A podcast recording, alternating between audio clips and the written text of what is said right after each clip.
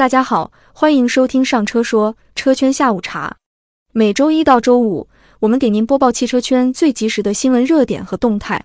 今天是二零二三年七月六日，下面就是今天给您呈上的车圈下午茶。七月四日，工业和信息化部副部长王江平表示，推进产业数字化转型，大力推进五 G。千兆光网等新一代信息通信技术在垂直行业、信息消费、社会民生等领域融合应用，形成重点领域创新应用示范标杆，增强数字发展动能，加快大数据、人工智能、智能网联汽车等战略性新兴产业的创新发展，大力发展先进制造业，促进数字经济做强、做优、做大，培育经济新引擎。七月六日。特斯拉 CEO 马斯克现身2023世界人工智能大会，畅谈人形机器人擎天柱、自动驾驶、人工智能等。他表示，未来地球上的机器人数量将会多于人类数量。特斯拉乐意与汽车制造商分享自动驾驶技术。马斯克预测，随着人工智能技术的快速发展，到今年年末就会实现全面自动驾驶。马斯克说。我之前也做过许多类似的预测，我承认之前的预测不完全准确，但是这一次的预测，我觉得会比较接近实际，这是一个令人兴奋的消息。但是我们需要注意到，自动驾驶技术的发展仍然面临着许多挑战。首先，自动驾驶汽车的法律法规尚待健全和完善，相关标准尚处于建设初期，标准体系与核心产品标准并不健全。而且标准制定权分散在汽车、交通、通信等多个不同部门。此外，自动驾驶汽车需要数字化道路基础设施作为网联化的重要基础，但目前相关产业链不完整，核心技术的积累仍有不足，社会接受度也有待检验。在复杂的驾驶环境中，自动驾驶还面临着环境感知这个最大的难题。目前，自动驾驶环境感知存在多种技术路线，但是各条技术路线都有缺陷，完美的自动驾驶技术尚未出现。近日，丰田公司宣布已经简化了制造固态电池所需材料的生产过程，并称这一发现是一个重大的飞跃，能够大幅缩短汽车充电时间和增加续航里程。此外，丰田公布了将其电动汽车电池的尺寸、成本和重量减半的雄心。丰田顶级电池专家海田进二在七月四日表示，简化电池材料的生产流程将降低其下一代技术的成本。丰田已经在推行一项计划，到二零二五年推出配备先进固态电池的电动汽车。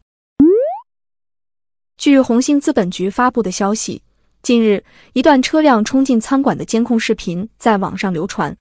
视频显示，六月二十六日，一辆黑色 SUV 冲进一家餐厅。撞飞两人。多位网友指出，事发地点位于福建省三明市建宁县一家餐厅，肇事车辆是一辆理想 L 系列新能源汽车，事故造成人员伤亡。七月五日，建宁县公安局回应称，此事正在进一步调查办理中，涉事司机为男性，目前已对其采取相应措施，案件细节不便透露。理想汽车方面回应称。目前，当地警方正在进行调查，具体情况请您关注调查结果。事故发生时，车辆的动力系统、制动系统和转向系统均未出现异常，用户未开启辅助驾驶功能。车辆相关数据已提供给当地警方，理想汽车将全力配合相关部门对事故进行调查。理想汽车曾经发生过多起质量事故，但未曾发生过类似冲进餐厅的行车事故。目前，当地警方正在进行调查，具体情况请关注调查结果。理想汽车的辅助驾驶感知曾有过多次乌龙事件，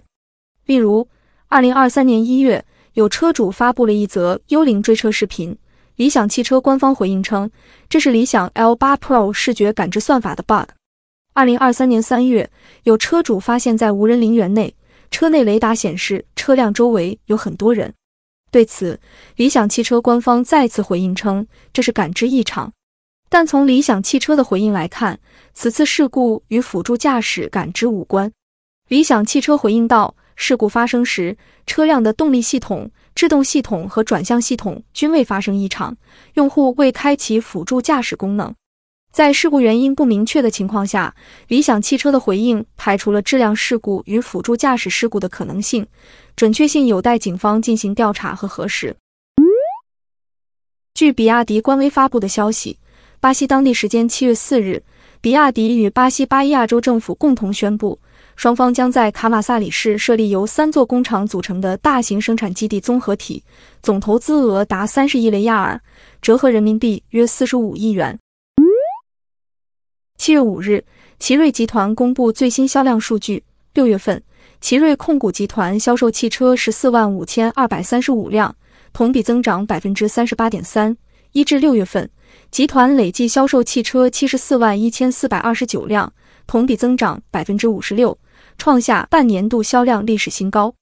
当天，在中国东盟新兴产业论坛上，奇瑞股份国际公司印尼分公司执行副总经理曲继宗介绍了奇瑞在东盟地区的相关战略，将分别在印度尼西亚、马来西亚和泰国设立工厂，作为燃油动力车型、插电混动车型和纯电动车型的生产基地，实现车型互补、优势互补，并实现东盟地区车型全覆盖。据澎湃新闻发布的消息，七月四日，长春一汽富维汽车零部件有限公司在投资者互动平台表示，公司正在积极与小米汽车进行业务沟通，多家分子公司已经进入小米汽车的采购组。当前，小米第一款车型报价完毕。七月四日，据外媒报道，大众旗下超跑品牌兰博基尼的燃油车型在停产前就已售罄。公司 CEO 表示。兰博基尼飓风和野牛两款燃油车型订单已全部排满，在2024年和2025年，兰博基尼的燃油车型将会被插电式混合动力车型取代。此外，他还预计最新推出的插电式混合动力车型大牛也将在2025年年底前售罄。以上就是今天车圈下午茶的所有内容，欢迎大家在评论区留言互动。